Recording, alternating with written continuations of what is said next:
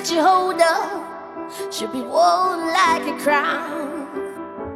And who do you turn to when the colors are crown? Who told you, brother, that love has two sides? Sirens that it does never come to our call. And these streets make us famous for the times that we fall. You can see clearer when standing on cars. Don't you hate what it takes now for them to see who you are? Hello Hello Hello Hello，大家好，呃，欢迎来到最新一期的来都呃不是来都来了，是 二零二零应付指南。然后我是 Yuko，呃，今天呢，我邀请了现在还在美国的我的知名网友 Slash，呃，一个特别有意思的朋友叫喜旺，啊、现在邀请喜旺来介绍一下自己。大家好，我是喜旺。呃，我是现在在美国读博士，是我的最后一年。然后我的专业是心理人类学。一般到这个时候，大家就会啊，好厉害，但是不知道你在干什么。基本上大家就是一个介于心理学和人类学之间的一个学科吧。就是我会做心理学家做的事情，但是我的视角是跟心理学家反过来。就是心理学家的话，他是研究呃社会，然后再聚集到一个人，研究人的行为。然后我们的话是聚焦在一个人身上，然后通过这个人当做一面镜子去研究它背后的社会变化。然后我做的这个呃，等一下我要介绍自己的 dissertation 了。其实我做的这个我做的这个话题就是讲每一个不同代际的人在经历自己的人生和社会变化中间产生的对情绪和身体不同的理解。然后能够认识 Yoko，其实也是基于这样的机缘巧合，是我在国内做田野调查的时候，就这样把 Uco 强行的拉入了我的 拉入了我的研究，对我的研究产生了很大的影响。对，就是特别有意思。我和喜旺认识是我呃，应该是跟人类学这个领域最深度接触的那个时间段了。然后我当时是很小的领域，然后但是你认识了人类学家以后，你就会不停的，你的生命中就会像打地鼠一样的跳出人类学家。对，就特别有意思。然后我就成为了一个，因为我我因为我有个很有意思的人生，所以我成为了希望的受访者。我的我不仅有一个有意思的人生，我还特别会容易反馈我的有意思的人生给人类学家们做研究。是的，简直太棒了。对，对，然后呃，为什么想邀请喜旺来聊这呃聊一下这一期呢？我们这一期又是嗯，就是 freestyle，就是没有任何主题，大家听到什么又继续是什么。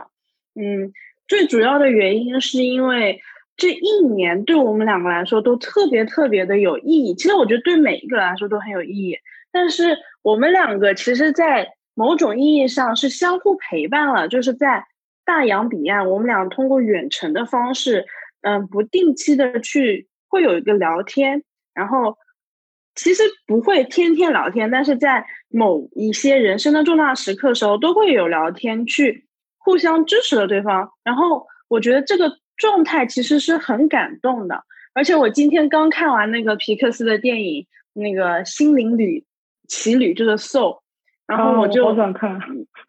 对，哦，好看的。然后就我就有一点有种希望见证了我的 transformation。嗯，其实应该是比较完整的见证了我的 transformation。然后我就有种，哎，那为什么不把现在像大家这样的聊天，我们之前的这种方式，也不能说形式吧，就之前的这样的聊天记录下来，说不定他又能去给其他人带来新的故事了呢。对，才有了这样的聊天。是，我觉得其实做人类学对我来说，最终就是我觉得每个人可能接触自己的人生和接触自己的事业都会有不同的心态吧。但是对我来说比较重要的一点就是，做人类学做深入的田野调查，它跟心理学和其他不很不一样的地方是，你可以做所谓的质性研究，就是 qualitative study。这就意味着你会深入很多人的人生，就是很多人会跟你，我觉得也很神奇，就是非常荣幸，就是大家真的会这么深入的跟我分享他们的人生。对我来说，最重要的就是能够跟这些本来是我的 participants，然后参与者、受访者。但是后来都成了我的朋友，就是而且是跨各个年龄段，有非常非常不同的人生际遇的人，成为我很重要的朋友。我觉得就是，甚至是写书、出论文这种事情都成了副产物。我觉得最重要的就是在这个时代，我觉得很稀缺的一点就是你能够保持非常真实的一种人际关系，就是你们会见证彼此的变化和成长，而且是真的，呃，就是。在就是 be there for them，就是在那里，然后去倾听。我觉得很现在人真的非常非常寂寞，就是大家的表达欲都非常的强，但是聆听者却很少。就比如说你要去做心理咨询，当然做心理咨询，对方是给你一个疗愈的过程，很多时候就是在听就听，就是就是听。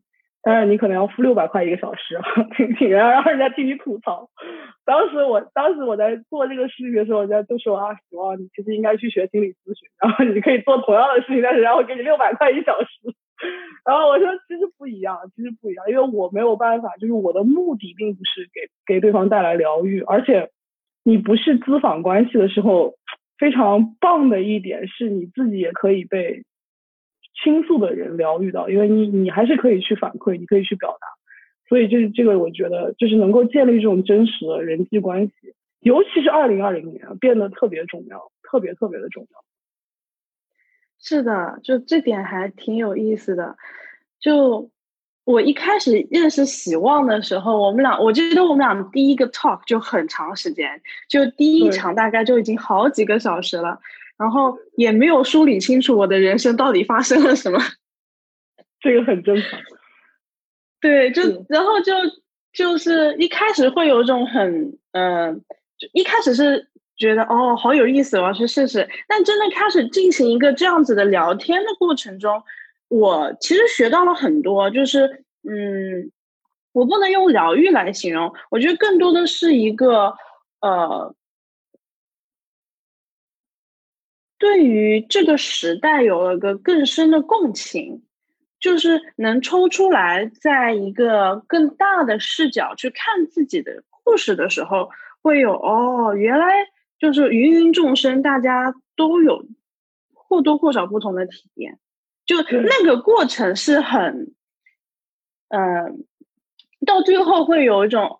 其实就是说，其实你到最后，大家都是化繁为简，然后就努努力过好自己的人生嘛。但是你在一开始去开启这个过程的时候，还是挺让人觉得哦，原来是这样子。然后特别是跟跟跟你一对一聊的时候，会有种嗯，因为跟你一对一聊的时候，肯定就完全不是心理咨询的体验，更多的是呃。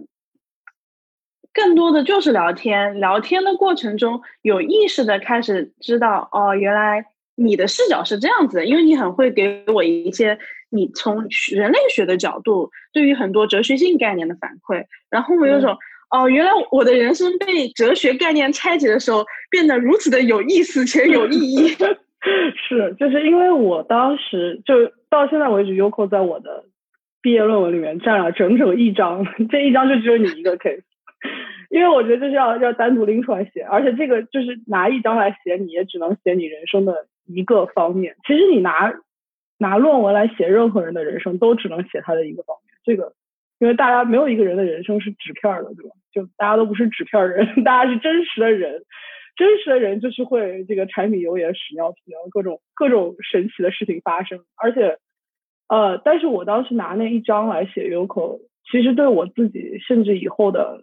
以后的论文和就是哲学体验都会有不同的一个一个影响吧。嗯，我做我做的人类学的这个心理人类学的这个视角，就是哲学理念比较独特。嗯，至今我也没有找到跟我一样做这个话题，然后用这个是哲学视角去做，因为我做现象学。就是你在人类学，就是你在社会学界说，我做现象学，就像你在武侠小说里说，大家是昆仑派，大家觉得哇，这世外高人，你在干，大家都不知道你在干什么，上来打一套然后走，就因为很是一个很难懂的视角。但是当时 Yoko 他，我记得我们两个第一次讲，你为什么说我没有讲出完整的人生故事，就是很很神奇的一点，因为大部分人跟我第一次讲他们的人生故事，我跟你讲，人类文明就是一个讲故事的一个过程。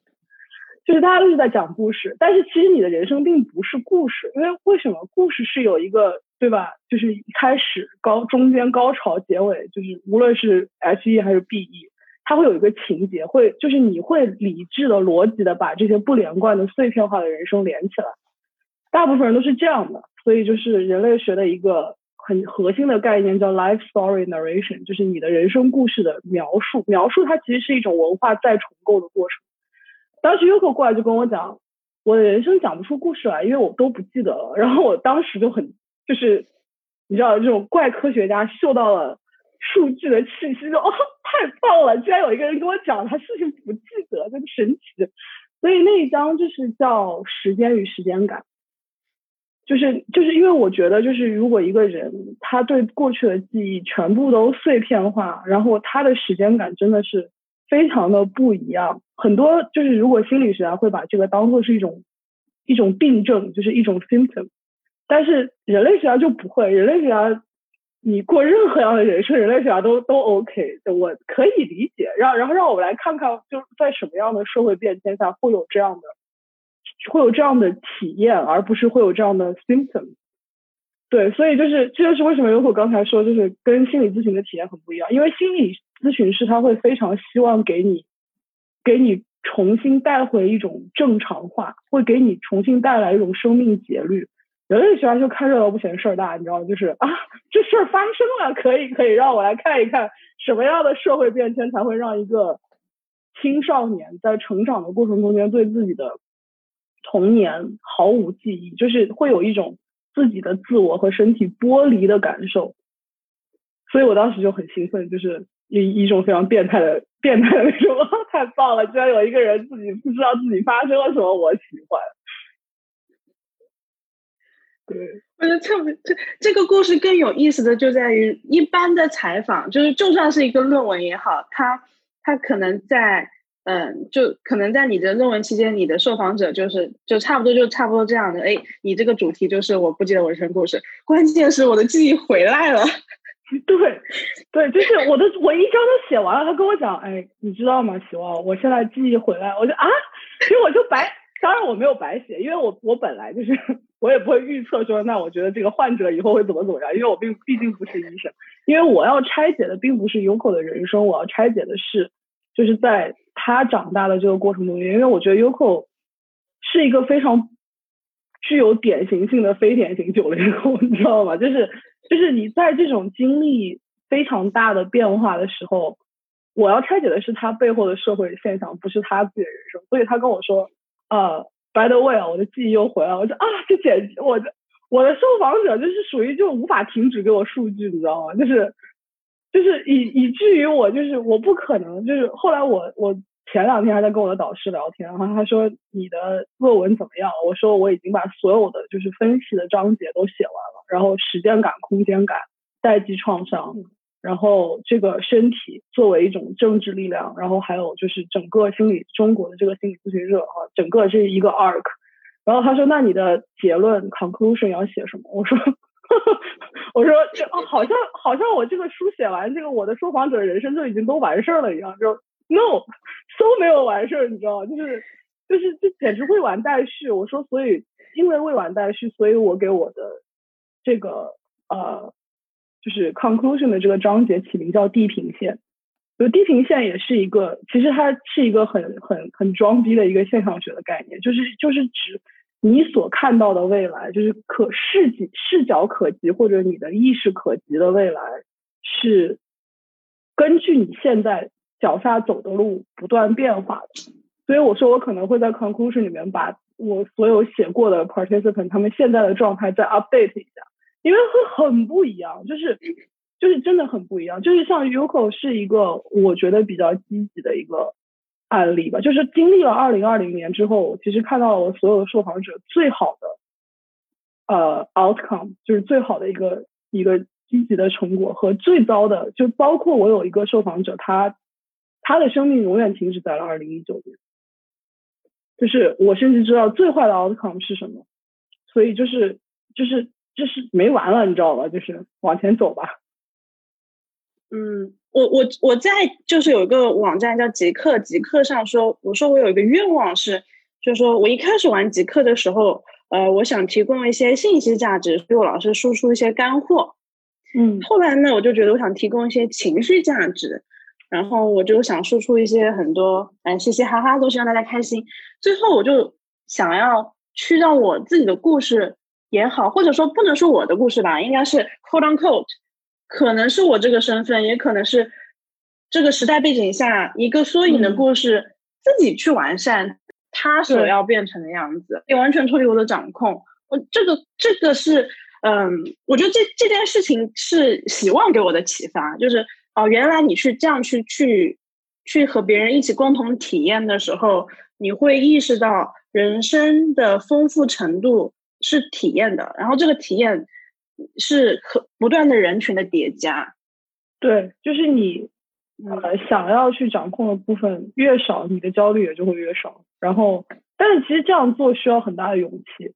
对的，对对，因为我觉得现在大家普遍的一个焦虑态度，就是从从 Uco 的那个 case study 里面，我得出了一个结论，因为你的时间感跟大家都很不一样，就事实上每个人的时间感都不一样，就是但是你的时间感尤其神奇。所以，嗯，当时我得出的一个结论就是，我觉得所有的心理疾病，其实从本质上来讲，都是时间感被撼动的一个过程。对，就是你，你突然发现你的时间感跟物理时间不能共调了，或者是你的时间感跟别人不能同步了。就是你想，就是抑郁，说到底就是时间在你的身体里面长时间的滞留，你没有办法往前推。而焦虑说到底，它就是时间在你的身体里面加速灼烧过热，就是它其实是一种可以具体到你是甚至是你自己五脏六腑的那种感官的那种感觉。但是如果你想要让它去来踢狗，对吧？然后去去体验不同的人生，是需要很大勇气，因为人们对于不可知的节律是很抗拒的。事实上，为什么大家现在都很焦虑，就是因为。我们的人生看起来变得越来越不可知了，就是没有过去的经验，好像不是特别能够被直接的借鉴。但是其实你仔细想一想，我们的 我们人生一直都很不可知，就是其实并没有，就是以前会有那种啊，以前的生活是可以一条一条道看到底，那你就会有不同的焦虑。首先啊，first of all，那并不意味着你就会变得很高兴。其次就是大家都会觉得这件事情上历史上从来没有发生过，这也是一个幻象，你知道吗？就历史上永远是发生过大同小异的事情，只是你不知道或者你没有机会体验，因为毕竟我们清醒的人生真的很短，二十五岁以前前额叶都没有接上，可能八十五岁以后前额叶又没有接上，就你能够你能够做出非常理智判断就没几年是吧？呃，小的时候还还在发育啊，长大的时候在纠结，然后老了以后又退化了，就。所以这这只是你不知道，然后就算你知道了也没有什么用，因为你还是要第一次去体验。就是你的人生永远都是不可知的，就不可预知的。那你对这种不可预知性，你有多少宽容的态度？就是我就觉得又回到我们刚才开始的时候讲的，如果你一个人如果对自己人生的不可预知性有非常宽容的态度，那就真的是你首先你要见多识广，对吧？就你真的会有一些啊，就是啊。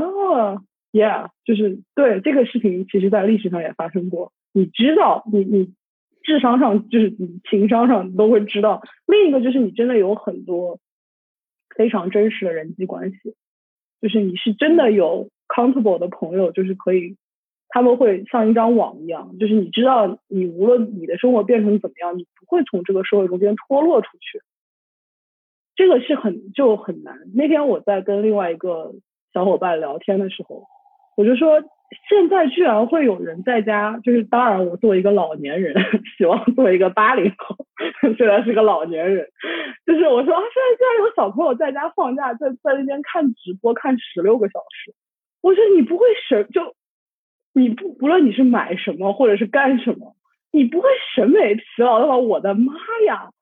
然后后来我发现，就跟购物其实真的无关，你知道，就是它并不是对于这个口红啊、首饰啊或者任何东西有有想一定要获得的这种这种感，虽然它是被这种感触、这种这种欲望驱使，但它其实就是看了个寂寞，你知道，因为太寂寞，就是想要听想想要听活人跟你讲话，来来来点阳间玩意儿，就大家是现实的在这里活着的跟你讲话，就你知道。然后我想了想，我说这人生已经 pathetic 到这种程度，就没有活人陪你讲话了。就，但是我发现真的很多人真的没有，就是没有，就是过着自己的人生。可能你自己的原生家庭，中国就说实话，中国大家情感沟通很顺畅的原生家庭有几个？尤其是对吧？七零后开始就有几个情感沟通非常顺畅原生家庭，就是。不是特别多，不是特别多。然后你从小到大其实也没有多少自己选择人生朋友的机会。你想小学就你的同桌都是老师给你派的，对吧？一直派到大学，是舍友也是老师给你派的。然后到了单位，同事也是，就是同事是三炮，就是这个自有天安排，就是空降同事。呃，然后那你下班以后大家是打工人，就到底有几个人是你自己真的？自己选的朋友，那那很多可能很多九零后的这个年轻的朋友们，自己选的朋友都是网上的，但是网上的人际关系它有多少深度的，就真实的深度，就是真实程度能到什么程度？那还是需要你自己有足够的历练才能够去构建这种非常。我并不是说网友就是不真实的关系，这 totally not true。但是你的网友得真实到什么程度，能够给你多少情感支持？那大家都，那那不还是从头现练，自己要练习呗，对吧？我就是属于典型的被网友供养长大的 优口。对对，因为因为你的人生中间真的是，对吧？对我已经样本多到就不要去定义什么东西了，你就是是个人哦，我懂了，懂了就够了。但是很多人没有这个第一步。对，嗯，对，就我我有这个很强的体验，就是呃，一开始我的合伙人他他他有前段时间有跟我说说说 Uko，你这个人真的拓宽了我对网友的认知。是什么时候开始呢？是吃到他吃到呃。网友送给我的馕，烤馕，然后就是就是有一些很很细小细节，就是我有曾经有个朋友，也是从网上认识的嘛，然后特地从嗯从北京飞来广州陪我加班，然后帮我改稿，人品真的是，对，然后就然后呃，然后他就跟我说，他就说，哎。他以前会觉得就是网络的关系是很虚拟的，然后现在见到我之后才发现，哎，原来也可以这样认识朋友啊！我说，嗯，是对，我的交友准则是是个人。对，就是虚拟不虚拟，这不是你自己决定的吗？对吧？对对对，其实就是自己的感知能力很重要。对，但是我觉得可能这也是代际沟通困难的一个地方，就是可能很多父母辈的人，这也很很容易理解，就。父母辈的人认为没有共同经历的话，就不足以构建真实的人际关系。但他们对共同经历的要求是很高的。你可能共同经历共同到你必须在一个大院长大，然后去的是同一个小学、同一个中学，对吧？有有很多人，就比如说我们是一起读的大学，或者是一起下放当知青，或者是就当时的共同经历，它是一个完全三次元 quote unquote 三次元化的一个一个共同经历。但是这个你说独生子女，那要求太高了。独生 独生子女都没有什么其他可以被陪伴的时间，所以，而且而且就是大家的人际关系在现代社会，就是大家会有一个在新自由主义的这个大潮下，大家都会觉得是以竞争为主，所以大家都都的关系非常功能化，就是非常的功能化。我们我们中间一定要你从我这里得到什么，我从你这里得到什么，我们才能够有关系。就像像一场商业沟通一样，这个也没有什么太大问题，但就可能看你需求吧，就对吧？就是，嗯，就是如果我们就比如说像现在来讲呢，其实就是尊重一切的现在呈现出来的像嘛，因为不管我们的主观视角是什么，它存在的它就是存在的一个像而已。就为什么会这样？它其实也是有因有果的嘛。哎，我前段时间。呃，也不是前段时间，我我你因为你说到那个代际沟通创伤这个事儿，我就很有感触。我的感触倒不不大，是来源于我自己，是因为啊，我在。就是我，就在今年上网的时候，就比现在就很少聊我的原生家庭问题了。我可能就会用一两个名词，就是就你听得懂就听得懂，听不懂就算了。你你要是真的能听得懂，I'm I feel so sorry for you，就就就那种感觉。然后，呃，但是我大量的看到了很多很多的人，越来越对这样就自己和家里人的关系感到绝望了。就那个绝望，就有点像是很认命的状态。其实我，就反正自己经历起来，我跟我家里人的关系就是挺好。对，就是有问题不是问题，就是对，对，就是大家很多人都会觉得我原生家庭的问题是一个个人问题，就是不就不是个个人问题，就是它是一个社会问题。对，就是你你的原生家庭是这样，真的不是你或者你父母任何一方单独的责任，然后就变成现在这个样子。对，它总归是就是它肯定是一个就是大的社会性的驱力导致的结果。我觉得很多人对自己原生家庭的绝望是一个阶段嘛，就是我看到的案例里面，就是总归会有这么一个阶段，就是有一个阶段觉得我跟我的原生家庭就走不下去了，就就没有办法，就是没有办法沟通，就是。只我只能放弃沟通，我才能获得幸福。对，我觉得也挺好的。就是那你觉得，就是就很，你先放弃放弃，对你先放弃放弃嘛，对吧？就是你就放弃一下，因为毕竟就是，比如说就很多很流行的心理学词汇说我们要学会建立个人边界啊，对自己的自己负责，谁做情绪劳动？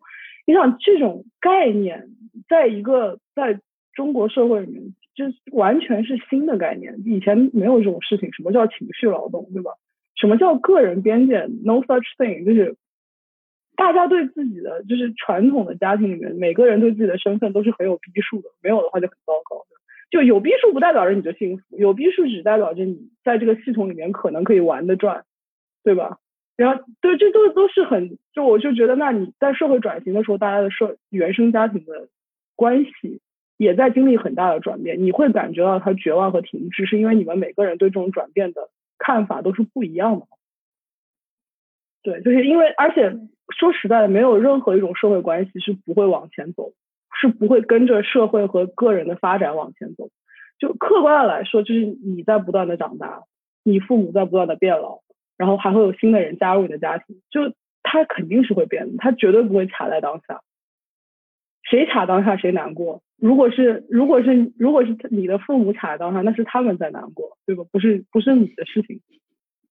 对我是那那时候的我记得就是在刚刚就是那个时候是美国大选之前，哇！我跟你讲，这个秋季学期过的，这叫一个 跌宕起伏。美国大选之前，我做过一次 Chinese Student Town Hall 的一个 speech。然后当时我在讲中国留学生的这个状况，因为因为疫情的关系，变成了这个奶奶不疼舅舅不爱了，对吧？那美国也不喜欢你，中国也不喜欢你，大家卡在那里很难受。现在还有很多人就困在这种就是有一种 stuck 的这种状态。当时提问，然后我我把我该讲的叽里呱啦讲完，然后就开始有学生提问，然后就说啊希望，但是我觉得我现在最大的困惑就是因为我卡在美国，所以我父母非常的焦虑，我怎么办？然后我说那是他的事，大家就一脸震惊，你知道吗？就是大家都没有想过，就是我父母焦虑这件事情不是由我来解决的。就是我说啊，对，actually，就是 there is nothing you can do，就是就是不是由你来解决，因为这个状况就不是你造成，你造成新冠了吗？是吧？你制定这个回国政策吗？你你可以在中国投票吗？你可以在美国投票吗？你都不行，对吧？就所以就真的不是你的事儿 actually。Not your 就 not your fault。然后我说，那你就是多给父母提供一些陪伴。然后他说，但是他们很焦虑。我说，Yeah，那就让他们让他们去，你知道，就是这是他们的人生体验，就是作为他们，他们不可能不担心你，但他们担心你，这不是你的责任，对，这是他们的人生体验，就是你就，然后就大家露出了那种什么，原来我还可以不用跟我的父母一起难过吗？的表情。我觉得大家对共情这件事情可能有时候有一点点误解，就是。共情不代表着他难过，然后你就要难过。大家百分之两个人两个人难过成百分之两百，我说你这太优秀，没有 nobody wins，因为这是非常糟糕的一个状况。你知道，就是你你要理解他是会难过的，但是你要允许他难过，你不能觉得你一定要做什么然后阻止他难过。那他有他的人生经历，就是你做父母的就是会很焦虑，就 too bad，就但是。你给他陪伴，然后你如果能够淡定下来，那你这反过来影响他了，就是他每天看到你的时候，觉得你的人生还是在正常的进行，那说不定会会更好一点。至少我是这么安慰我妈的，我妈就每天跟我每天不见到我的时候就很焦虑，见到我就哎挺好的，你看妈，今天我做这个，明天我做那个，给他看看你，成为被迫成为美食博主，怎么办呢？啊，这个真的特别有意思，就是。嗯，我呃也不能说我爹妈，反正因为我已经回国了。我觉得今天最最有意思的一点就是，呃，其实你在国内会有完全不一样的体验。对，超现实，你知道吗？就是这这种一对，因为因为你在如果你现在身处异异国他乡，然后你的家里人被迫的去。在国内的时候，他们的那种痛苦体验是非常强的，因为他们的面对的未知性比你更大。对对对，但是如果你人是在国内，其实呃，就是是另外一种体验，就是呃，会有不一样。对，是的，就是因为这件事情，就疫情这种事情，实在是它的不可控性太强，就是嗯，对，就各种从各种方面来讲，都有很多事情是不可控的。就这个对我觉得，我觉得如果用一个词来形容我的二零二零，就是我在二零二零年学到的最重要的一件事情，就是有耐心啊！你知道，作为一个射手座来说，有多不容易吗？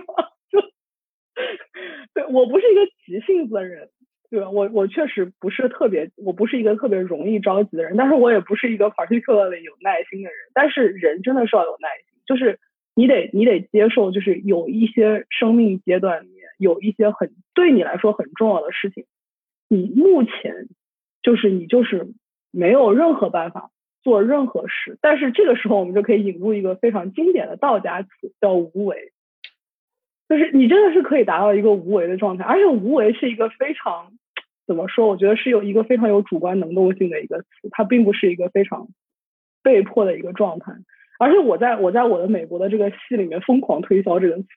就是因为，因为你知道美国人对这个在我们的文化中间还是挺常见的，但是在美国是绝不，美国人就是 overdoing everything 啊！My God，don't get me started。然后我，然后我说，其实大家，你可以找到自己的节奏，就是你也可以不做一些事，比如说你就可以不出门，就 like 不出门，就或者是你就可以就是你就是顺其自然的不要。不要做一些事情，而不是过度的去做一些事情。当然，我觉得这个因为有一个 文化区别性，大家可能没有办法切身的体验这个词。但是现在以至于我在戏里的名声都变了。之前我觉得我可能只是一种团宠型角色，你知道吗？就大家都觉得希望就是每天在做他自己自己的事情，然后跟大家很好相处的。到现在，因为我已经过于的过于的擅长处理大家的情绪。就是下至我教的本科生，上至我们 系的教授和系主任，就非常擅长安抚大家情绪。然后大家说哇，喜望人 cool as a cucumber，就 handle emotion。我说啊，我这我也是被迫的。就你们大家不要着，就是进进进到会议室，就希望就自带一种大家不要着急，有事慢慢说 的气氛。哎，就是真的不要着急，都二零二零年了，不要着急。来来自来自东方的神秘力量，来自东方神秘力量，就可以可以你们也可以不用着急，然后把这些事情想清楚，对吧？就是就是因为你知道，人焦虑的时候，所有的事情对你来说就事无巨细，会变得同样重要、同样紧迫、同样不可控，以至于就是大家会在，就是我有很多学生也处在很糟糕的状态，就是家里有人得新冠或者自己得新冠，然后无法进医院，就是就就像当年武汉刚刚开始那样，非常糟，然后就是非常的焦虑，然后。但是他们就会给我写邮件说怎么办？我现在家里有人得新冠，然后我作业交不上，我就来，Don't worry，就作业这个 least of your concern，就你不要再担心作业的事情了，好吗？就是，然后就是以至于我每次上课的时候，我本来是作为一个助教或者是教员，我是去催大家写作业的，就是我是我 我是去催稿的，你知道吗？就是我是给大家。耳提面命，但是我会，我我被迫变成了一个，就是大家先坐下来，深呼吸，然后告诉你自己你在哪里，然后告诉把理顺一下，现在我们人生中最重要的是什么，对吧？健康是第一的，对吧？然后大家今天过得怎么样？你说本科生你知道吗？就是你们今天都吃饭了吗？喝水了吗？对吧？大家站起来喝喝一口水，冷静一下，然后我们再来讲作业的事情。我的天爷，就不要再跟我讲作业的事情。就是二零二零年了，你们还在上大学。就是如果是我决定，everybody gets an A，你就活着就很好，非常优秀，你知道吗？就 优秀，活着就优秀，真的是啊，就真的啊，我真是无语。就是为什么在这种时候，大家还分不清楚？重要的事情是什么？我说你们重要的事情是你们，因为我教全球健康学 （global health）。我说重要的事情是你们要看到你们这个社会医疗体系是有多失败，你知道吗？就非常的失败。所以你们在这里念大学，是因为你们大学毕业以后要革命性的改变你们这个国家的医疗体系，这个才是你们的任务。至于你们下一个作业是拿八十分还是九十分？就是 I sincerely do not care. I don't care. 你你就是大家还会很焦虑，就是还很焦虑分数，就是尤其是那些就是要考医学院的学生，或者是要考博士的学生，他们就会觉得我的每一个分数都决定了我的人生。作为一个博士过来人，No, it does not. 你知道，你的人生被很多事情决定，但绝不是你的下一个作业，真的不是。所以就是在那里，现在在外面，在还在被迫远程上大学的各位学弟学妹、各位同好，Don't worry, doesn't matter。就重要的是你有没有想法。真的就是我们上大学接受高等教育，是因为你出去以后，你要在大家的思维方式和社会结构上做出转变。至于你拿八十分还是九十分，doesn't matter。就作为我们教授方，真的是。哦，都 OK，都挺好的，你知道吗？大家活着都很棒棒，你活着就应该拿九十，我觉得。我笑的脸疼，我觉得太可爱了。唉，每天孜孜不倦的劝大家保重身体，不要在乎小事，就是这有大事，有事情分大小，有主次，有先后，你的健康真的是最重要的事情。然后你有没有想法是其次重要的事情，对吧？然后你学会怎么样跟别人沟通想法是再次重要的事情。至于分数，真的是最不重要的事情，没有之一，真的没有之一，真的是。尤其是只在外面读本科的各位小朋友，你知道你们的助教花多少时间看你们的论文？五分钟，五分钟，你知道吗？我人生中的五分钟献给你的论文。真的，我人生中的一个半小时献给跟你沟通，五分钟献给你的论文，所以真的是不要着急。你的论文写的再实，我都不会不会冒犯到我，不会不喜欢你，我不会生气的。Don't worry。你刚刚那段话应该会给很多很多的人就是解脱。真的不要在意，就是你的助教就是属于那种九十篇论文改到胃疼。他，我我看到你朋友圈了，你真的在胃疼。哎，这个人躯体化就是属于你再聪明也是会躯体化，因为你你有一个再聪明的大脑，你哪怕你是个脑系，你是一个像 X 教授这样的脑系，你还是会躯体化。你说不能走路就不能走路，说会胃疼就会胃疼。你的身体是一个原始的身体，大家身体都非常诚实，就是因为因为现在美国的状况就是公立大学 funding 非常少，因为呃某总统，然后 以至于我们就是比如说以前一百个学生分两个助教，现在一百个学生只有一个助教，这就属于那种你给我一万个土豆，然后给我十分钟，那我就只能给你冲一下，你还问我为什么不消题，没有办法没有办法给你消题，你知道吗？就是就。所以就是我真的是五分钟看你的论文，就是已经熟练到我看一眼我就知道你花了多少功夫。就是你你问这个大学有没有感情分，我跟你讲百分之一百感情分，就是就绝对是感情分啊！因为我看一看一遍我就知道你花了多少精力，就是你的这个 commitment，就是和你这个论文的笔法，这个完全是我是在我的脑子里面是左半脑和右半脑的事情，你知道就是。只要你认真做就 OK，非常棒棒。哪怕你写的不是很好，我觉得就可以慢慢改。但是只要你认真做就就可以。所以就真的是九十分钟，九十分钟改四十篇论文，就不要不要在意。大家真的，你你的助教就是极度穷，极度没时间，并且还胃疼，就别别别担心，就他绝对不会为难你，就随便看看。所以你就你就认真写就好了，就就其他的就就随便。对，就是 as long as you commit it 就只要你尽力了就好。我，这个真的是只要你尽力，因为你的你的本科生的作业真的是 doesn't matter，你的本科的作业只会给你自己 make a difference，不会给任何别人 make a difference。对，其实这个很重要，就是嗯，本科的作业是给自己去，就是是给自己加那个一的过程，然后但是其实。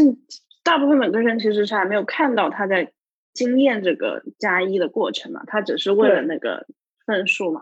嗯，对，就是这个是确实就是大家很难做到，就是如果你每一次 每一次按铃都会给你一个狗骨头的话，你肯定也会 就就我觉得为什么很多人很喜欢游戏啊？因为当时就有就是要么就掉金币，要么就掉装备，要么就打输，就是它有一个及时反馈。但是做学术就没有及时反馈。就是我觉得我我给本科生的及时反馈是我给你的 comment，就是我会教你怎么写，分数不是反馈，分数只是一个，就是我们两个共同交差的这么一个过程。我把你的分数交差，我也可以下班了，谢谢，你知道吗？就就是本科生，就是因为你的你的论文就是给你写给你自己看的，就是就像你比如说你去你是运动员，你的作业就是你的你的身体素质集训，就不是你在场上打比赛。对吧？就是你是跳舞的，就是本科生就是把杆练习，这不是不是跳变奏，就没有没有人看，就只有你自己，你自己身体会知道你有你有你的思想是怎么样成熟，怎么样变好。就是如果你是研究生，你要去出论文，你要在期刊上发表，你要跟同僚交换你的思想，那是另外一件事情，对吧？其实那个也不要有压力，对。你看，希望就特别擅长站着说话不腰疼，对不对？就是你要在学术期刊上发表论文，就是也不要有压力，因为没有任何一种思想是最终的，对吧？它不没有任何一个没有一篇任何一篇论文是最终的，所有的论文都是人类所有思想大家所有集思广益中间的一块基石，就人家肯定会在你这个基础上再往前走，或者证明你是错的，或者证明你是对的，或者证明你这有价值，这那就都有价值。对吧？就是 nobody dies, it's okay。太有意思了，我好久没有聊聊这么纯粹的学术，就是那种学生体验了。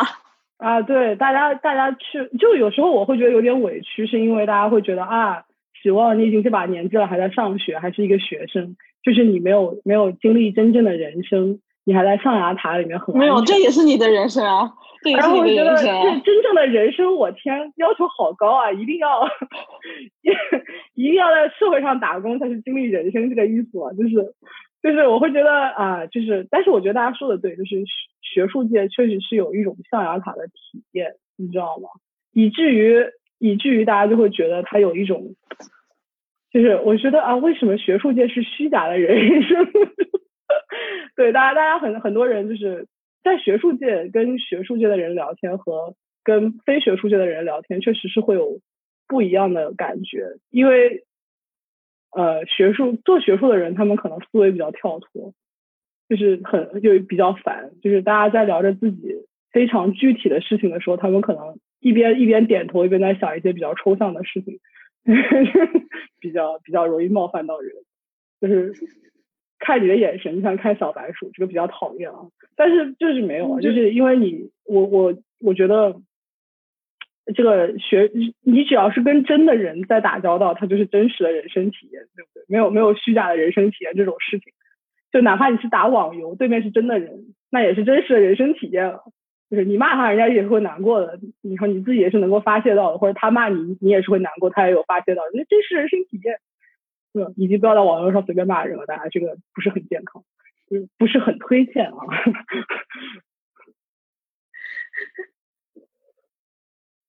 今天我看那个就是 Soul，他其实有讲类似的嗯 concept。齐特斯今年特别有意思的讲的这个挺很回归原本的这种感觉。Do you feel yourself and it's your life? You live it. 嗯，就就很简单、很纯粹的一个理念嘛。我觉得就嗯嗯棒，就嗯优秀，对，是很优秀。而且我觉得有一个比较好的，就是包括这次 soul，然后还有之前那个呃叫什么，那个那个那个叫我我王林杰、王林、王林、王林杰的那个那个动画。就包括之前《亡灵之书》，我觉得比哦，Remember Me，哦，Coco，Coco，对 Coco，但是我觉得其实《亡灵之书》比 Coco 要拍的好一点，是完全以墨西哥文化为视角的之前的一部梦工厂。嗯嗯嗯。Anyway，就是这些主题的动画，我觉得蛮好，因为至少它会开诚布公的讨论死这件事情。这个在我们文化里面不太讨论，就是没有没有死亡教育，但是。就我的，我当时看完《亡灵之书》，然后看完《Coco》以后，跟我的同学讲，我说我要是死能死在墨西哥，好爽啊！就是死了以后跟活着时候没有任何区别，还是在底下开派对，哇，太爽了！是这么一想就不害怕了。我接着下在在活着的时候载歌载舞，下来接着载歌载舞，棒棒！你知道，就其实无所谓，就是每其实每一个文化、每个宗教都有跟死有关的很多，跟死亡有关的很多讨论。就我觉得。当然，可能除了儒家哲学，啊，孔子一句话“不知生焉知死”，然后大家就算了啊，就其实我我觉得是不知死焉知生。我觉得我们所有的生命体验都基于我们清楚的知道自己会死这件事情上，就是尤其是尤其这件事情可能在疫情这一年，我们又说回疫情了，哎，实在是不想说疫情，但是在疫情这一年，就是感觉又真实又魔幻吧。你像美国现在死亡人数已经攀升到三十万了。我作为我一个一个人，对，已经有三十万人死了，你知道，死掉了，因为疫情，在美国，在美国，我呆了，就是就我就是我觉得我作为一个个体的人类，我的大脑无法理解这件事情，就是三十万对我来说，我也是，其实我也是。就是三十，如果三十万块钱，我都不知道是多少钱。作为一个穷逼啊，就是我三十万，就我无法理解这个数字到底是什么数字。我无就是三十万，就是每个家庭都有死人的这个概念吗？就以至于，但是我觉得美国的这个宣传就很神奇，就是你不会在新闻里面看到像我们当时疫情就是抗疫最艰难的那个阶段，你看到医疗人员在主流媒体上啊，就是社交媒体上是另外一回事。主流媒体上你会看到报道，医疗人员崩溃痛哭啊，或者是大家在医院里面相互鼓劲啊，就是非常直接、真实来自一线的那一些影像，在美国主流媒体就比较少。我就觉得就故意隔开了那种严重性的感觉。今年太奇怪了，就今年给我很强的那个分离感，呃，不是断层感，就是。就特别是，其实最大的体验就是，就是说你被灌输的，就是那种，就是 the information you you intake 和你真实的体验到的，你会发现，哎，怎么会这样？就是不是有什么不大对的地方？对对对对对，以至于就是两边都变得非常不真实，而且而且人在压力很大的时候也会容易，就你其实是一种身体的自我保护机制吧，就是两边都变得非常的不真实，就是以至于很多人的疫情焦虑体现在。他在家里就是他自己本人没事，你问就是没事，就是没有任何事，但是他自己没有办法过自己普通的人生了，因为别的人的人生跟他的人生实在是太不一样了。就是当如此多的人都在生死搏命的时候，然后你在家里过着，就有那种 survivor skills 的感觉，你知道吗？就是那我现在这些做的又有什么意义呢？就是我觉得能够把更多的人从那个那种极大的压力中间拉回来的一个很重要的一点，就是一定要给大家 confirm 你自己过的每一天的柴米油盐酱醋茶，嗯。你自己的一日三餐也很重要，就是嗯。不要觉得它是很空虚没有意义，非常的有意义。就是嗯。大家现在过很普通的人生，然后可能毕业没有找到工作，或者工作没有升职，或者没有你没有没有进行成功的人生跨越，你只是非常非常普通的在过日子。That's good，就是不要觉得就是棒棒，对，非常棒，非常的棒，非常非常棒，你很棒，真的很棒。就是你还活着，然后就是不要有不要有幸存者的那种负罪感，也不要有就是我的人生就因此卡顿了。因为我知道很多，就是我也收到很多来信，把希望当做树洞。By the way，欢迎大家去把希望当当做树洞。我也收到很多来信说啊，希望学姐，我今年毕业了，但是我没有办法参加毕业典礼。然后我本来要考研，我也不知道现在要不要考研。然后我本来想出国，现在又不能出国，我现在就卡在一个 limbo 的状态。然后我说你没有卡在 limbo 的状态，就是你现在在一个你看来是停顿的状态，但是首先你没有，而且你没有卡顿，因为你还活着，恭喜。就是很遗憾，就是会有很多遗憾，就比如说你没有仪式性的感觉，就是大家没有毕业典礼，因为你可能嗯想象自己会有一个毕业典礼，想象这是一个很多人可以跟你一起庆祝的事情，就是很遗憾没有。但是我觉得你也要庆祝，因为因为有疫情发生，但是你依然毕业了，就是你毕业的这个成功感没有任何折损，你就是毕业了。对你来说，就是你今年完成了学业，就是非常棒。对，然后你可能会觉得，本来我的人生应该非常迅速的转换下去，这个转换下来没有很迅速，没有很迅速，它也是在转换的。就是只要你不觉得自己在停顿，你就没有，就是可能你可能现在在探索更多其他的，就是本就变得很迷茫。让我给你剧透一下，就算没有发生疫情，你毕业以后还是会变得很迷茫哦。然后就是就是没有疫情你也会迷茫的，你知道吗？就是不要以为自己人生就可以很很顺利的进到下一个阶段，反正也不会很顺利。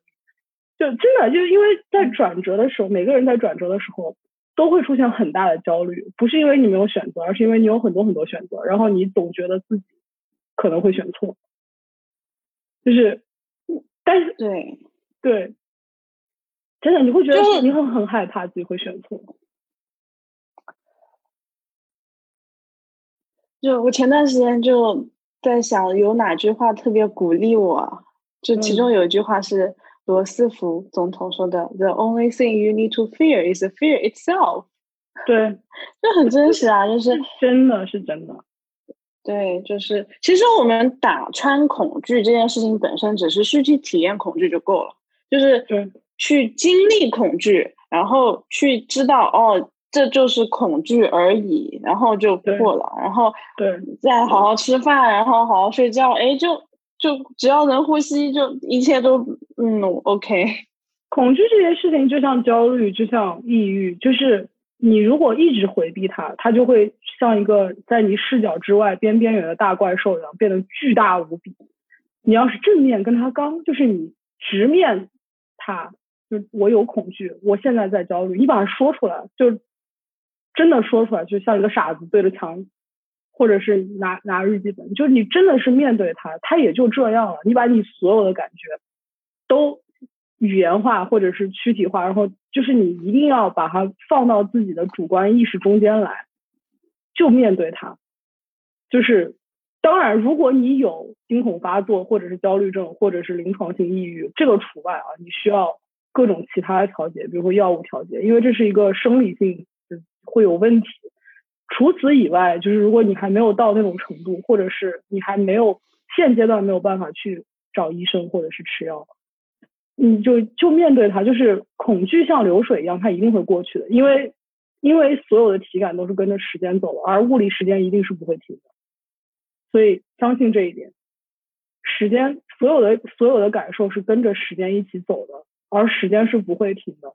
就算是当时非常恐惧、非常悲伤、非常难过，你就哭或者是痛，它一定会过去的，它不会不会永远留在你的身体里。因为我们身体会记住这一些感觉。创伤是怎么形成的？创伤就是它没有从你的身体里消失，然后等它下次要快要发生的时候，你对它要发生的那种痛苦，比你发生的时候痛痛苦更痛苦。我记得我当时做一个一个田野调查的时候，有一个来访者跟我描述说，我觉得创伤就是我当时的记忆被封在一个一个 snow globe 里，就是一个雪球那种。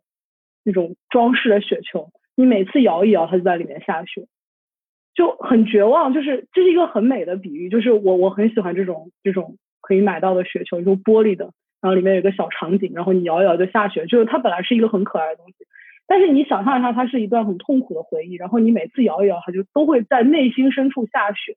这个这个创伤，它我觉得它最痛苦的地方在哪里？是你没有办法把这件事情跟别人去讲。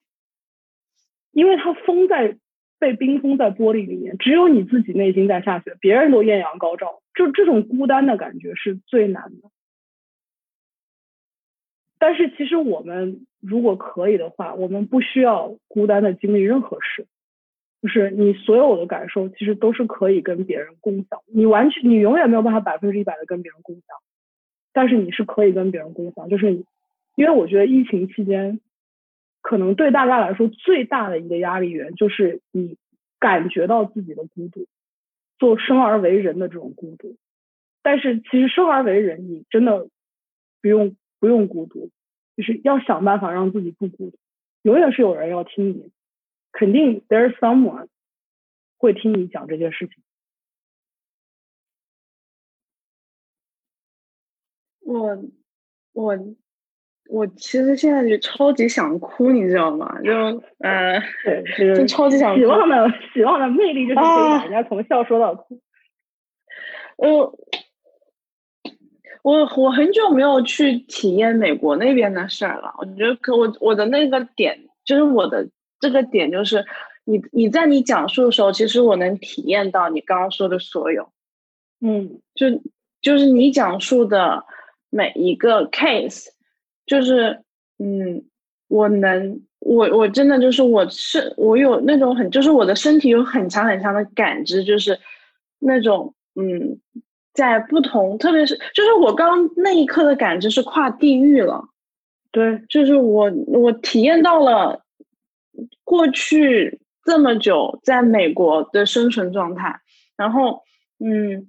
我第一次这么强烈的，呃，我这是我第二次这么强烈感。第一次是，我之前跟你说过，我有天哭，就是整个人就是被打到像那个，就是那两那段时间是因为大选前两天嘛，对对，然后就是我的痛，我的那个感，我的我的人和美国那边连接了嘛，就是说，嗯，就嗯情，因为情绪是，就同频的情绪是跨物理性的连接的，对。然后我今天又有这种感觉的时候。我就特别能深刻的，呃，感受到我们身为生而为人的这种，其实苦痛也好，快乐也好，感动也好，真的都是一样的。是是的，你就是在大洋彼岸，你 suffer 的时候，就是会有人在另外的地方为你痛，为你哭的。是是的，确实是这样。然后当时。像大选前和大选后那一个月，大家过的情绪像过山车一样跌宕起伏。就是我觉得，我觉得那个月我非常感激的一件事情，就是在那之前我就已经学会了要很有耐心，所以那个月真的是用得上。就是当时我记得，就是等大选，然后大家都非常的焦虑，就是你看着那个数字上去下来，尤其是这已经是第二次，就第一次大家都非常创伤。就我不是这个我的政治观点不代表所有，就是肯定不是不是所有的人都跟我一样创伤。可能四年前大家过得很开心，但是当时我们对也是有的嘛，就 like over fifty，对啊，就是 majority 嘛，本质上不是那个 majority 吗？就因为很多人都就是大家就非常因为因为之后的状态非常割裂嘛，然后大家的大家的感受都往两极化，非常的就是 polarizing。然后你就见识到了非常割裂的这种社会现状，因为人割裂的时候就会更焦虑，就会更 frustrated，就是为什么你的想法跟我不一样，而且如此的不一样，感觉无法在这个天空下共存下去了。就是我们俩一定要死一个，不是你死就是我死，就是会进入那种非常对抗的状态。这种对抗的状态对于一个个体的情绪上来说是非常损耗的。然后大选之前就无论是谁，无论你站哪一边，无论你是 pro against anti whatever，就大家变得非常非常的焦灼。然后我记得，呃，就是开始出选票那一天，那大家就开始疯狂的刷手机啊，就像就像一开始疫情的时候一模一样。哎，人类真是 predictable，就说出了一些比较骄傲的话，人类真是 predictable 啊。然后我当时大家疯狂刷手机，然后我就跟我室友和我和我朋友说，我说啊，十十一点了，睡吧。今天也不会出结果，然后我室友当时真的是就是一脸懵逼的看，就很蒙圈儿，你知道吗？特别蒙圈儿看着我说啊，你要睡觉？我说那不睡干啥呀？我说你说我说你想一想，首首先别说你不投票，哎，你你又不是你投的，对不对？就算你投了，就是这我说我说这件事情的结果早已经有了，这件事情就是投票箱关闭的那一刻，这结果就已经出来了，只是你知道不知道而已。我说这这结果就已经在那里了，对吧？就是他你知道不知道，does not make a difference。所以你现在就该睡觉了，因为现在到了你睡觉的点儿。就是我说你现在你的重心就要你的关注点就重新移回到自己的身体和自己的生活里了。然后然后我朋友就说，你为什么可以不紧张啊？你为什么不焦虑啊？就好像你已经知道结果了，你就一脸剧透的站在这里，你是会时空穿越吗？我说我确实不是很焦虑，因为我还挺，就是我不是很乐观，我没有特别乐观，我我只是不是很焦虑。然后朋友说你为什么？我说你对人类要有信心。他说你为什么会对人类有信心啊？我说因为我没有别的选择，我没有别的选择，就是就是。希望这件事情就是你要在没有证据的条件下依然相信他，就而且你想到底，哪怕这一次依然是你不喜欢的结果，你不是还活着吗？那你就 go ahead and do something，对吧？就是这不会是最终结果的，没有任何事是最终。就像现在是你们看到你喜欢的结果，那意味着所有的难题就会迎刃而解了，也也没有了，对吧？每一个社会的难题，它都是。不断的往前会有新的状况，就是就像比如说举一个可能在其他人看来不是很恰当的例子，如果当年二战一开始，然后我们穿越时空会一枪把希特勒毙了，你觉得二战就结束了吗？肯定没有那么简单的了，对不对？就是二战的影响一直到现在都没有结束，就不是一个人出现或者消失在历史的舞台上可以改变的，所以你现在就应该睡觉了。因为现在已经十一点了，就可以睡觉了。因为因为你的生活必须要健康的继续下去，你才能够做该做的事情。就是当然之后，大家又经历了一些欣喜或者挫败或者各种复杂的情绪。我是说，我说其实生活在二零二零年也蛮幸运的。你这一年把过去一百年的事情都一口气儿过了一遍，我天，感觉像 S E O 拍的电影，你知道吗？开场四十五分钟，该死的都死了，该搞的都搞了，就这一集这信息量巨大，你知道非常值，非常有回放价值。对，当然可能确实会引发相相对程度的情绪疲倦，那就更意味着你的每一天的作息是一件很高贵的事情。你能够按时的吃饭，按时的睡觉，想得起来喝水。想得起来保保重自己的身体，你知道你有多了不起吗？就是 people out there doing those tiny things，就很了不起，你知道吗？非常非常不容易，恭喜大家，我们得都。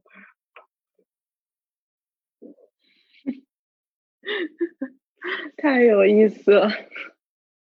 哎，大家不要不要忽视这个日常生活的重要性。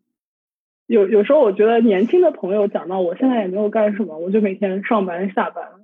感觉自己就没什么意思。我说：“like 太有意思了哇！你每天上班下班按时睡觉，棒棒，你知道吗？可以，你这需要很强的自律，真的需要很。你知道我们现在这个社社会的节奏有多不自然吗？就是这是非常不自然的节奏，非常的非常的不自然。就是你一个人一天有效工作，就是能够有产出、有创造的时间，真的就只有不到五个小时。”就是你一定要接受这一点，你不要觉得我今天好像只有一个多小时，非常有那种兴奋的感觉，能够有一些产出，那是很那那简直太对了，就这这这多正常，就大家对大家把正常的底线放在哪里？我一天一定要除了睡觉的时候都在都在都在产出都在工作，不可能的，这是工业时代最大的迷思啊！你知道，就是倦怠这件事情，只有工业时代才会有。工业时代以前大家有累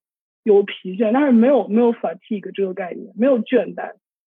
因为为什么？因为因为工业时代的节奏它不适合我们这种原始的身体，没毛猴，没有几年，现在突然搞成这样，你知道吗？你想，就是作为人类学家，你会想一想，我们现在到发明农业，离离人类发明发明农业，甚至不是 master 农业，发明农业只有五百个代际，五百代，五百代之前你都不知道种。把种子种下去，明年可以就 重新长出东西，这种事情都没有 figure out。你现在在这里每天要工作十六个小时，太自恋了，不要不要这么逼迫自己。日出而作，日落而息是很棒的，你知道？不要不要太担心。我太喜欢希望了，日常表白希望。哎，你想为什么大家现在这么喜欢看李子柒？对吧？就是为什么这么喜欢看他做事？因为他，因为他在做一些，虽然当然这也是一个艺术艺术加工的一个，但是他所表达的是一种人类自然相对自然状态的一种生活，而且他做事非常的顺畅，就是他看上去非常确定他要做什么。大部分人每天都不是很确定自己要做什么。就是你每一天每一天都在很焦虑，我下个小时要做什么？就是所以，当你看到一个不焦虑的人的时候，大家会产生一种非常依恋的感觉。我终于，这我们中间终于出了一个明白人，天了噜，你知道吗？天了，你看他多明白，每天想干什么非常顺畅。就我们这种，我们对这种明白感的这种依恋，你知道，这种这种安全感，你知道吗？就社会动物，就大家突然所有的人都非常蒙圈，然后突然有一个羊往西边跑，大家都跟他往西边跑。哎呀，终于来了一个明白人啊！叫啥？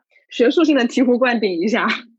我觉得这也不是不是特别学术吧，但是有没有醍醐灌顶这就无所谓。但是可以给你解释一下，为什么你喜欢看那些看起来会给你，就是你的安全感来源在在哪里？在于有一些有一些，我们终于有一些优秀的个体。非常知道他要干什么，就很棒棒，你知道吗？就是就是大家大家对这种是 优秀的个体产生了极极其强烈的依恋，你知道哇，我们中间有一个人不仅知道他自己在干什么，而且知道他自己要干什么，是太难得了。所以反反向推过来嘛，其实坚定自己去做的事儿很重要。对，就是而且不要不要想结果。很难，我知道，不要想结果是很难的事情。但是我那个时候，我记得我在博士第三年，差不多到博三的时候，就卡顿感非常强，因为当时就是，当然我后来学到的一个 listen learn，就是当你卡顿感非常强的时候，你就是马上就要飞跃了，就是从知识积累，从认知过程，从你的思想成熟程度，从你的人际关系。当你的卡顿感非常强的时候，它也就意味着下一个飞跃马上就要来了。就 again，不要着急。但是当时卡顿感非常强的时候，我就因为你卡顿感强的时候，你就会想去找出路，然后你就会探索更多的东西。然后我当时就去参加了一个写作组，因为我当时觉得我已经被自己的拖延症要拖到快不行了，你知道吗？就是我真的我真的有很多事情要做，我一件也做不下去。啊，日，你知道吗？每天早上起来就觉得日啊，又是新的一天，我要干什么？我怎么办？我为什么还没有写完？我啊，然后当时我就找找到一个写作组，然后我养成了两个非常好的习惯，然后现在我就是我认识的人里面唯一一个没有拖延症的人。我知道我认识，我认识，我也认识不少人，我认识的人横跨四个大洲，居然只有我一个人没有拖延症啊！我真的是。哎，我很寂寞，大家快点改掉拖延症，加入这个期望没有拖延症小组，给我给我来点好基友。Anyway，当时我学到了两个非常重要的技巧，第一个就是早上起来写日记，就是很多人都会首先有写日记这个爱好，你真是人上人，你知道吗？就是 很少有人真的能够有心情坚持记日记。我我我跟你讲，记日记跟跟你发微博或者是刷豆瓣或者刷朋友圈真的挺不一样的。就是我说的是手手笔笔纸啊，纸笔记日记，体感非常不一样。就是听起来非常 classy，但真不是啊！你拿一个破纸儿，拿个破笔 写也是一样的，非不 classy，不 classy 啊！你知道，就是你就写。但是而且我觉得早上写日记跟你一天下来然后忏悔自己的人生。很不一样，大家很多人晚上写日记，要么就是在吐槽，要么就是在忏悔，觉得啊我人生好苦，我今天又没有怎么怎么怎么怎么怎么怎么。大家所有的人在写作组相聚的时候，都好像戒毒戒毒戒酒一样，你知道吗？我的名字叫啥啥，然后我的我的博士论文是啥啥，然后我没有我应该怎么怎么样，但是我没有。哇，所有的人搞得就好像是教堂告解一样。Anyway，你早上写日记的时候，你这一天真的还没有发生，我相信你没有什么想忏悔。你想忏悔也是昨天的事情，写完就完了，是吧？就是早上写日记真的是改变了我的人生。我发现我如果今天早上起来不写个三页，我的思我的思维就真的是像在脑子里面像爆跳跳糖一样，没有办法安静下来。这是我学会的第一个习惯。如果我早上写日记，把自己任何冒进脑子里面的东西都写下来，你就冷静了，你该吐槽也吐了。是吧？你该抱怨的也抱怨完了，你想忏悔的也忏悔好了，然后你想要安排自己今天的事情，它自然而然的会给你安排出来。这是第一。第二就是你今天想要过好自己今天一天的时候，你设定两个事情，一个是你的意图 intention，还有一个是你的目标 goal，你把它写下来，你不需要做完，写下来就行了。就是为什么 intention 和 goal 是分开来的，就是 goal 是你切实可行的一件事情，intention 是你要做这件事情本身的动力。我跟你说，你只要 intention 到了够不够就无所谓了，就顺其自然，你知道吗？像我这种，我每一天都非常的非常的有野心，你知道吗？我今天要写啊这么多，我要看啊这么多，很少实现。但是我的 intention 只要实现了，我今天。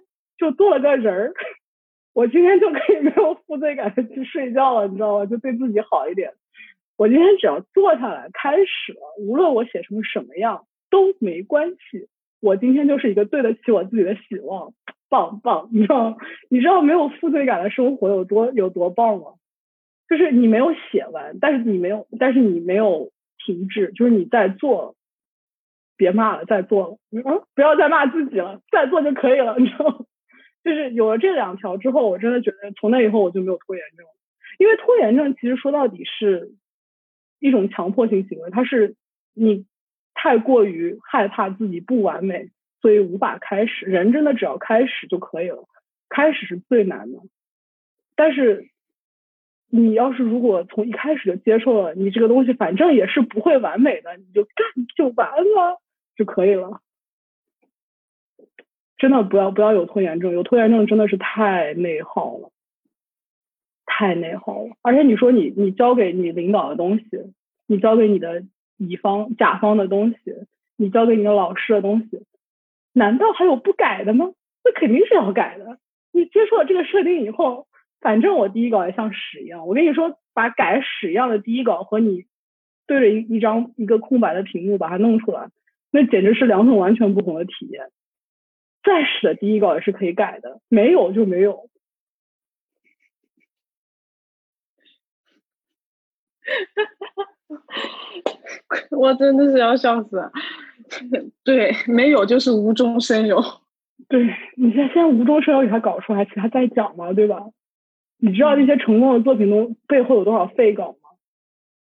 对吧？你知道你知道成功作品中背后有多少废稿吗？真的，我现在废稿。真的比我论文还长，你知道吗？就无所谓，多棒棒，没有那些废稿，你还能有今天吃七个饼，然后说我只要吃第七个，前面六个我都不要，想美声，真是。我前两天前两天看到一个段子，讲的是，就是有一个特别厉害的编剧说，我最我我在写作方面最大的心得就是，如果你想获得成功，你需要做的一件事情叫做打开 Word。对。这是人生最重要的关，人生最重要的一步。你要，尤其是你要搞写作，把 Word 打开，你已经赢了。啊，你说这赢起来多容易啊！这开场五分钟你就赢了，之后都是无所谓的事情，那种锦上添花。太可爱了。哦，今天今天这段对话特别棒，希望可以安慰到某某一些在焦虑的小朋友。我，嗯，我相信很大家会有很强很强的，嗯，被安慰的体验。哎，我觉得就是，其实就是你要安慰那个八岁的你。我不知道大家是几岁啊？对于我的话，我就是八岁，因为我八岁的时候我比较晚熟，但是我上学又比较早，所以我八岁的时候已经四年级了。就是，然后对，因就因为插不进班儿，所以就瞒报年龄。但是啊，然后早上学没有任何卵用，我现在还在上学。唉，anyway 吧，就是我八岁的时候进入了四年级，然后我发现我真的不如我身边其他的小伙伴，人家比你大两岁，就是你打架的时候再怎么努力也打不过别人那种。那种那种绝望感，你知道吗？就是之前你可能还可以靠着自己比较可爱、比较聪明混过去，到了八岁混不过去了。安慰那个八岁，就八岁的时候，我的我身边老师可以开始告诉我，你不行，就是你就是不行，这个也不行，那个也不行。然后因为你你知道，人小的时候都是有全能性的，觉得天这宇宙是洪荒，唯我独尊，还有老子不行的事儿没有，你知道吗？到八岁就就有了，我操！简直太难了，就是是数学不行，然后语文也不行，然后美术也不行，就是这还有这事儿，然后然后你怎么做都不行啊。然后那个时候，而且你做的行的时候，你就会遇上那种为了你好的中国老师，为了你这虽然你这次行，但是你下次还是有可能不行，不要骄傲，你就那种挫败感非常非常巨深的，就刻进你自己身体的那种挫败感。然后我觉得。所以就是大家看到现在的死亡并没有焦虑，但是死亡是一个八岁的时候就焦虑到焦虑到休学的小朋友，你知道吗？就是我已经焦虑到心肌炎，然后焦虑到休学。所以我觉得这个精神疾病要趁早。你八岁的时候得，你也不知道发生了什么，也不知道怎么得的，也不知道怎么好的，好的比较快，你知道？像你小时候骨折不会不会有旧伤，长大骨折就比较难，你知道吗？就是你十二岁的时候叛逆没有任何结果，你四十岁时候叛逆家破人亡就很难。对，所以这个犯错误要趁早啊，这生病也要趁早，要有什么毛病小时候就得了。所以我八岁时候就焦虑了，就是小的时候你就会被别人告诉说你这样要承担后果，很很糟糕，非常不好，人生失败。然后那个那个时候对你来说是一件很恐惧的事情，就是我八岁，首先我第一次意识到自己还有人生。然后第一次意识到自己有人生的时候，就是有人告诉你你要失败了，哇，好吓人啊！对，然后你可能就会，我觉得可能就是那种渴望成功，然后渴望有竞争性，然后害怕失败，就是从那个时候开始的。所以你要安慰那个八岁的自己，就你八岁的时候失，你想想你自己八岁时候失败的那些事情，你自己二年级的时候没有考及格的那些事情，或者你自己二年级时候没有上九十的那些考试，你现在想想它是个。真的是个屁，就是，但是你要知道，你对恐惧的来源就是那个没有考到九十的那一次单元考试。当你想象的时候，你就会觉得这简直是太 ridiculous，这这简直太荒唐了，你知道吗？就是，耶，我我二年级的时候第二单元考试没有考到九十，so what？但是但是你为此恐惧了一辈子，对你为此恐惧了一辈子，你想想你值吗？真的，就是你二年级的时候，你就担心自己考不上大学，哇！你们这些亚洲小朋友真是任重道远，你知道吗？就是而且会有那种我考不上九八五，考不上二幺幺，掰的我都不知道这两个到底是什么东西。但我现在都没有搞清楚，对不起。虽然我考上了，但是我没有搞清楚。就是你当时觉得自己考不上大学那种恐惧，你现在考上了，你的人生变得更简单了吗？你没有考上，你的人生变得更难了吗？没有啊，就是你的人生就是会有一定程度的难和一定程度的简单，而且你的人生里面有很多难的事情都不是因为你成功所以变得简单，真的不是，你知道吗？我们设置了一个虚假的系统，有一定真实性的虚假系统，对吧？就是你你在高考时候取得的成就，基本上跟你在王者荣耀里面取得成就具有相当等价的社会意义，就是对吧？你觉得，比如说你现在在微博上看人家撕自己的学历，我觉得特别可爱，你知道吗？就是到现在还在为自己的人到了四十还在为自己高考考得好而沾沾自喜的小朋友们，你的人生过得一定很顺吧？就你知道，你知道，你这这种这种没有什么就 good for you，但是无所谓的成功和 good for you，但是无所谓的失败。你说，你说你八岁的那个第二单元考砸了那件事情，让你让你从此对恐惧有认知，你也差不多是到了可以放下的时候了，少年。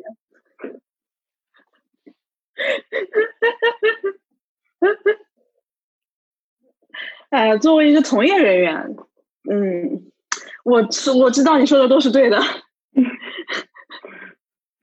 对，但是很多人就是他知道了是没有用的。对，如果如果你到现在还没有放下，那应该是因为你不是很敢拿起人生中其他的东西。嗯，就就从个体看来说，就是说，哎，那每个人在唤醒的被唤醒的过程中，他一定会经历阵痛，有有，但大部分情况下会经历阵痛。嗯，就那个，就那个。抗就是冲撞了，因为冲撞本身带来的阵痛，其实并不是因为它不不好或者好，它只是不一样了而已。就 you feel different, something different。对对。然后他发现原来拿得起的东西，他现在拿不起的；原来放得下的东西，放不下的东西，他放放得下。就嗯，在这个过程中，大家就转化了嘛。是，就是你要知道，你的人生中间经历了很多事情。呃，actually 都是社会变化导致的，所以并不是你的错，是社，也不是这个社会的错吧，就是确实是这个社会的错，就是这个社会 确实是有很多不公平或者公平的东西，让你成为了既得利益者，或者是把你给坑了。就是，但是但是说到底，就是大家还是要相互扶持。就是如果如果。正在收听的各位年轻的朋友，想要把这个社会变得更好呢，请大家明天起来继续努力，喝喝足够的水，好好吃饭，保重身体，然后 活得长一点，为社会多做一点改变，对不对？然后，如果你觉得不，我只是一个普通的个体，我光是活着就已经很辛苦了，You are absolutely right, you are hundred percent right，就是因因为你你在你作为一个社会个体，你不想对这个社会负责。也是没用的，就是 你反正还是在这个社会中生存，所以你觉得有很多事情超出了你自己的控制，你没错，就是超出了你的控制，所以你要对自己好一点，然后要对身边的人好一点，对不对？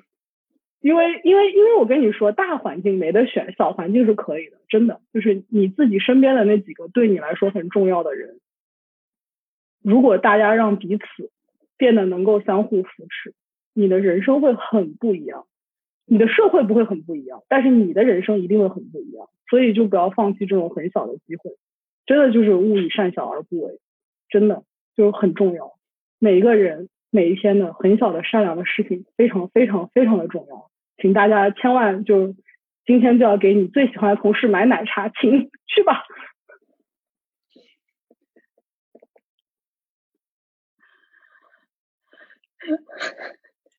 谁会想到最后会安定，还不再要给最喜欢的同事买奶茶？哎呀，听你吐槽还不会背叛你的人有多珍贵，你知道吗？哦，那倒是一下子就宫斗剧了。啊，有些人他背叛你，真的是因为他比较傻，就是一不小心就说出去，这我也是有的。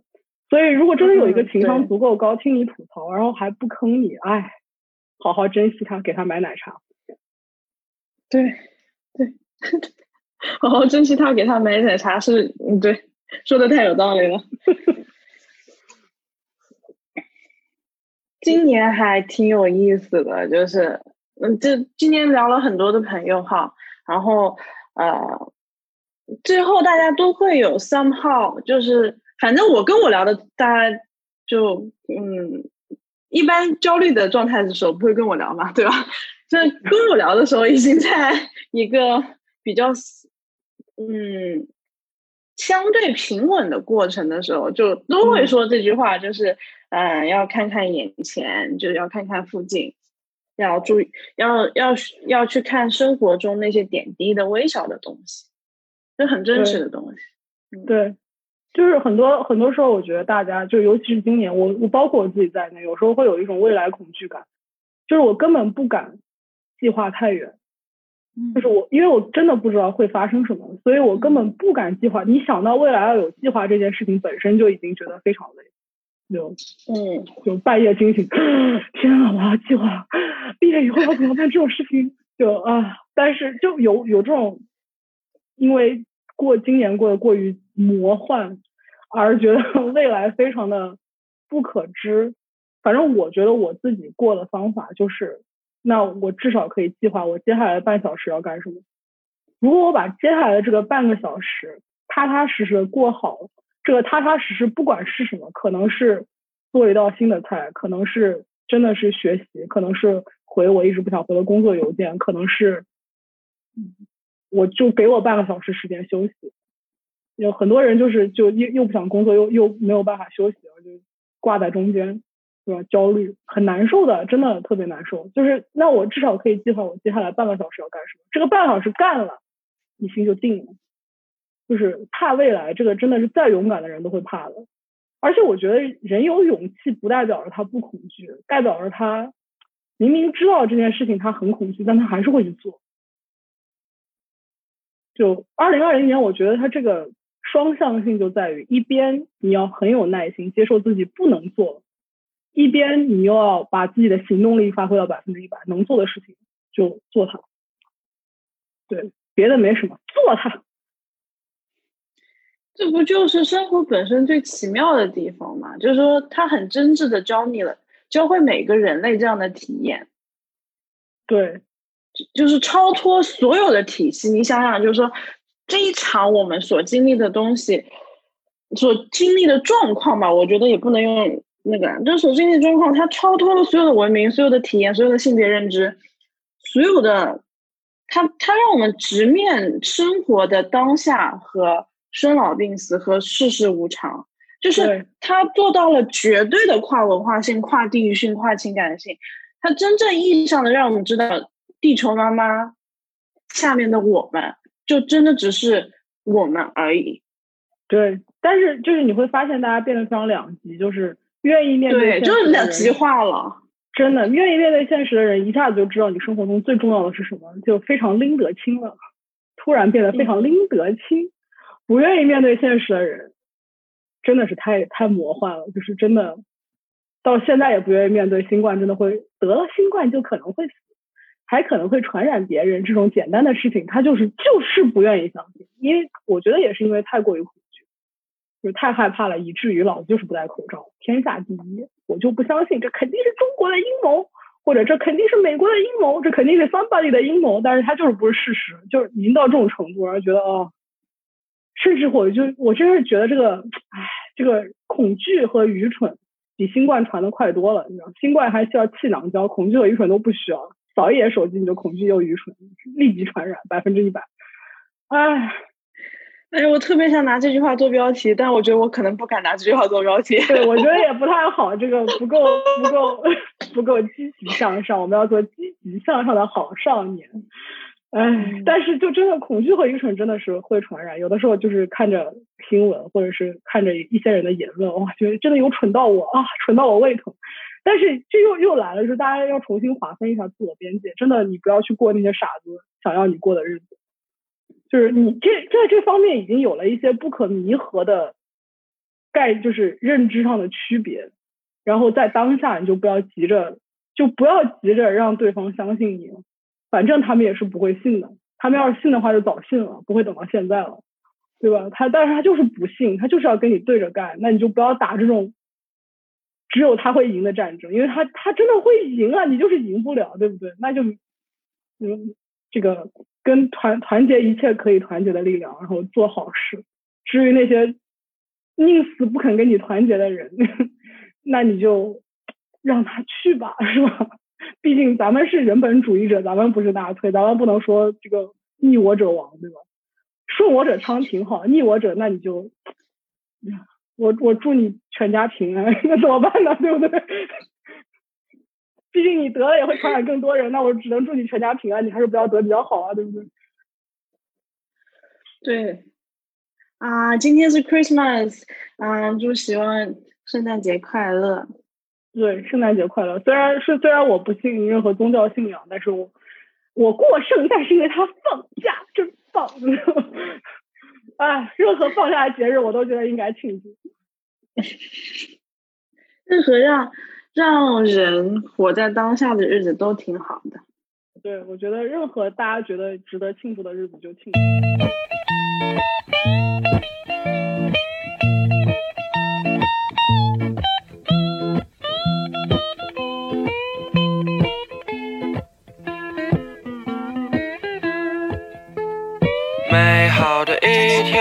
一起跑开始。